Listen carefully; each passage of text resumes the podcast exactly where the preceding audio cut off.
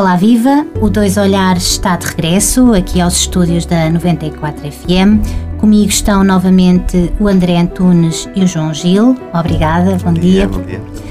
É inevitável, quando se fala de prisões, fala-se de consumo de droga, quando se fala de investigação criminal, fala-se muitas vezes de tráfico.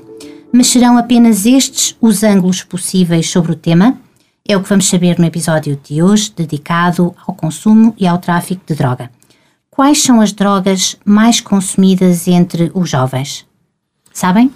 Um, quando falamos aqui em drogas, estamos a referir-nos a substâncias ilícitas, certo? Portanto, Exatamente. Não vamos certo. aqui apenas para as, para as que têm um, um, efeito aditivo, não é?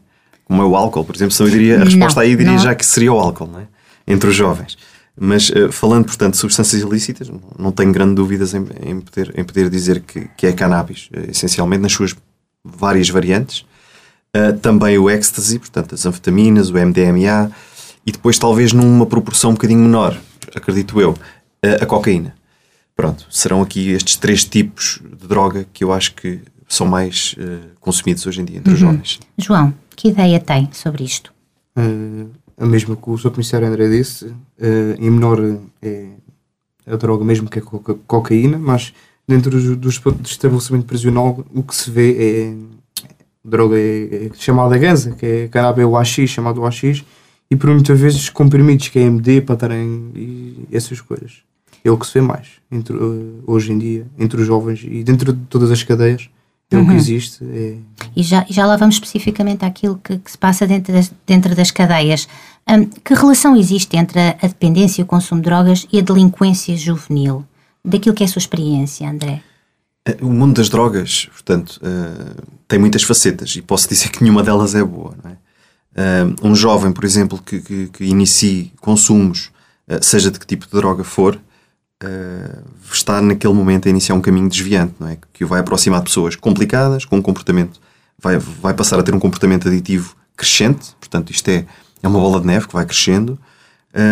Muitas das vezes está associado também à prática de crimes, começa com pequenos delitos e, e avança para crimes mais, mais complicados, portanto, situações paralelas ao próprio, à própria questão da droga, quer seja consumo, quer seja tráfico, um, para, no fundo, sustentar aquilo que é o vício, não é?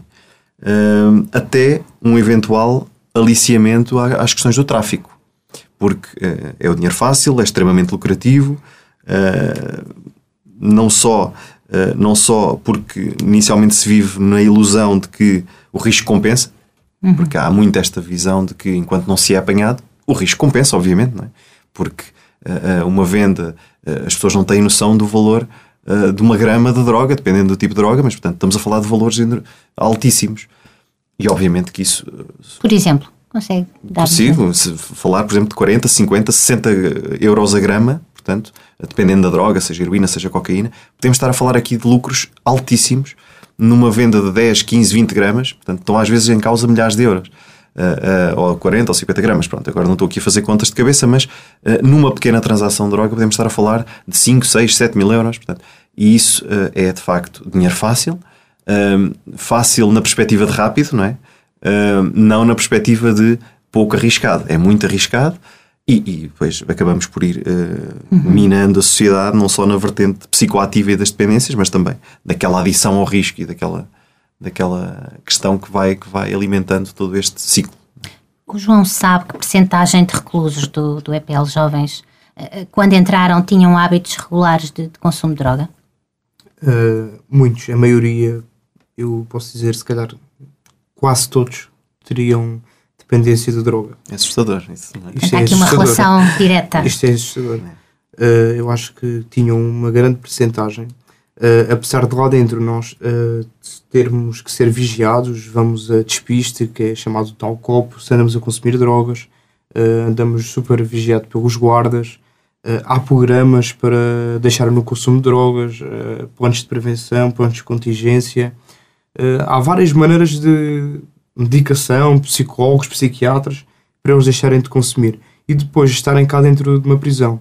Não têm tanto acesso fácil à droga, não é? Que é uma coisa uhum. mais complicada de ter. Com esse apoio todo que têm cá dentro. E tanto sozinhos dentro de uma cela, por vezes eles vão conseguindo largar, apesar das dificuldades que têm de ter sido acompanhados e com programas e por psicólogos e os técnicos de reeducação uh, vão conseguindo largar. Mas quando entram mesmo, eu acho que a maioria, ou quase todos mesmo, teriam dependência de drogas lá fora. Uhum.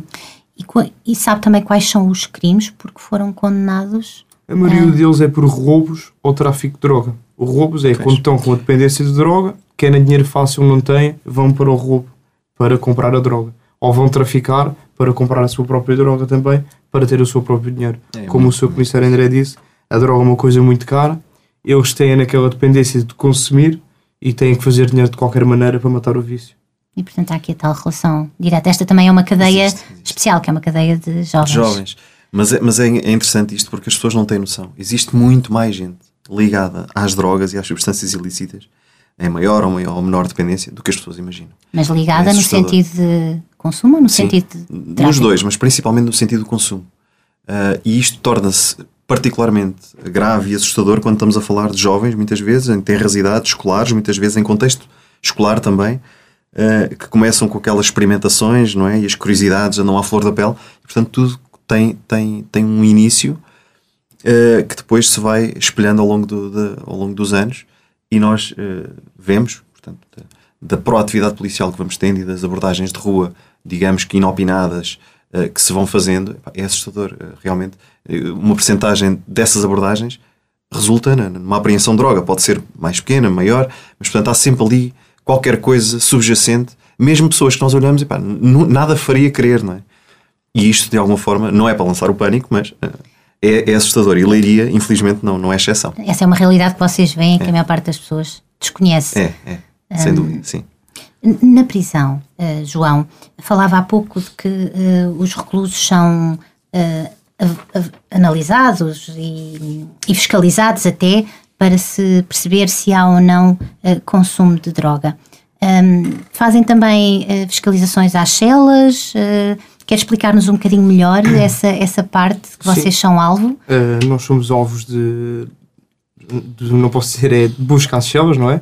Somos alvos de busca às selvas, uh, ver se temos alguma coisa como o que não é próprio que se pode ter de uma cadeia, um telemóvel ou drogas. Uh, somos alvo de buscas, se alguma coisa é encontrada.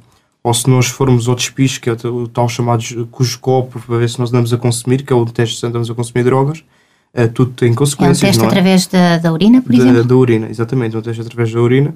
E se der positivo, temos consequências. Que uh, consequências tem? Por exemplo, eu, eu como neste momento estou de precária, eu perdi a precárias. Eu só daqui a seis meses é que poderia novamente uh, poder usufruir de uma precária. E se fosse aceito? Uh, iria descer de, de, de, pavilhão, iria perder o meu trabalho, iria para uma, uma cela com disciplinar, 15 ou 20 dias fechado, 23 horas por dia,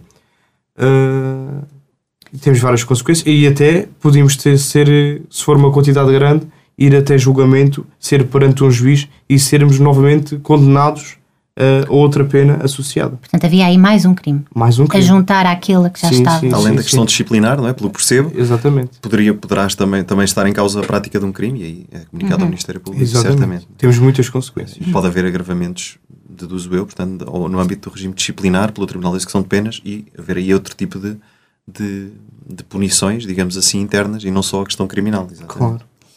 E isso é frequente? É frequente serem apanhados reclusos com, uh, com droga? Não, não é frequente porque nós somos supervisionados, nós vamos ao despiste do copo, nós somos muito hum, pressionados para que isso não aconteça. E ainda bem que assim é, para ver pessoas jovens, não é? Consigam sair daqui com um rumo diferente e que não sejam toxicodependentes. Uh, estamos num mundo diferente, um mundo que já não se quer isso para toda a gente e nós somos muito.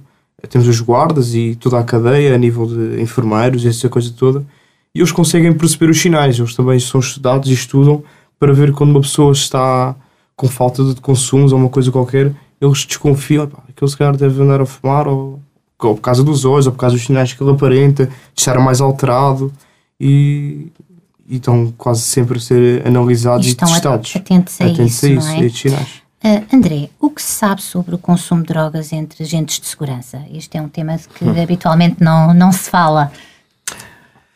Uh, sim, de facto é, é, um tema que não, que não é muito falado. Uh, eu não tenho portanto, dados concretos sobre, sobre essa questão dos consumos entre, entre polícias. Uh, o que eu posso dizer é o seguinte: a polícia, a PSP é uma instituição com apertadas condições de, de, de acesso, não é? com baterias de provas exigentes, não só a nível físico, como psicológico, médico, académico. E uh, a verdade é que, diante de um número de cerca de 20 mil polícias uh, a nível nacional, é impossível garantir que não existam infratores ou até alguns que pratiquem crimes. Aliás, não, era, não, não seria caso pioneiro um polícia ser expulso por estar envolvido na, em práticas ilícitas, por exemplo, em redes de tráfico. Droga. Droga, exatamente. Já temos tido uh, uh, casos desses que são, que são, aliás, devidamente noticiados, e bem, porque de facto isso não pode, não pode de forma alguma acontecer. Um, agora, o que posso dizer relativamente aos consumos é que, tal como o João uh, acabou de referir nas prisões, também nós, polícias, somos periodicamente, podemos ser periodicamente testados e sujeitos a este tipo de testes toxicológicos que são inclusivamente capazes de detectar substâncias no organismo até um período de seis meses, portanto, mesmo que o consumo já tenha sido há mais tempo, pode uh, vir a ser detectado. E em particular, então, se existir algum tipo de suspeita, aí então esse teste é imediato. Portanto, não há ali longas nem, nem, nem o caráter inopinado desaparece e passa-se uhum. a fazer o teste no imediato. Principalmente, uh, e isto sim sei que acontece com mais rotina, uh, no contexto de admissão, portanto, na, na, no, processo de admissão e no processo de, de portanto, seleção, admissão e uh, dentro do contexto académico dos cursos base, esses testes são mais frequentes. Portanto, há uhum. ali um, um, um, regime mais apertado de controle.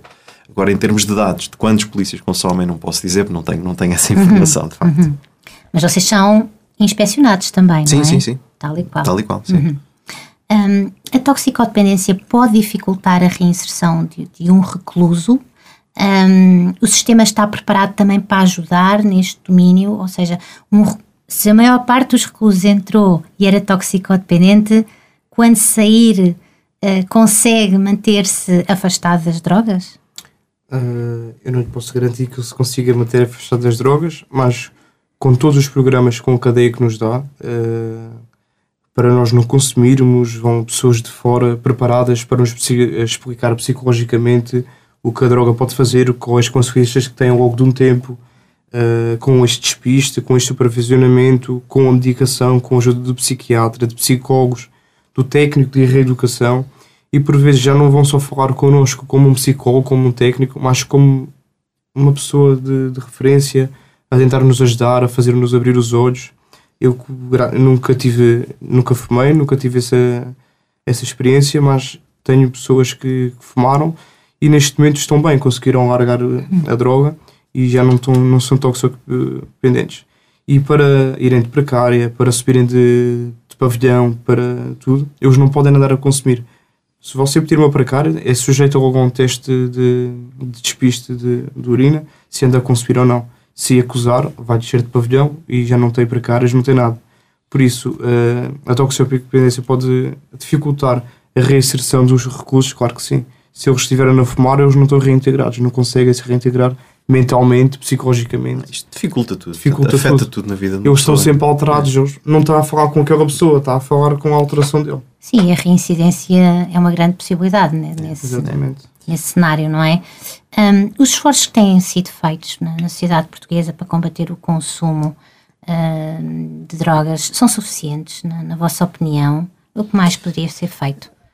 Assim, eu diria, suficientes talvez nunca seja, não é? Por muito que se faça, uh, nunca será o suficiente. Uh, há sempre trabalho a percorrer, uh, seja por ações de sensibilização, e essas sim devem começar desde cedo, como eu dizia há bocadinho, as, as idades escolares, pré-escolares, isto tem que começar cedo.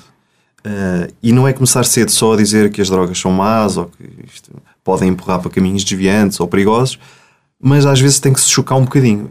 não digo nessas tenrazidades, mas um bocadinho mais tarde tem que se mostrar que, que, que há efeitos de facto nefastos associados ao consumo destas substâncias.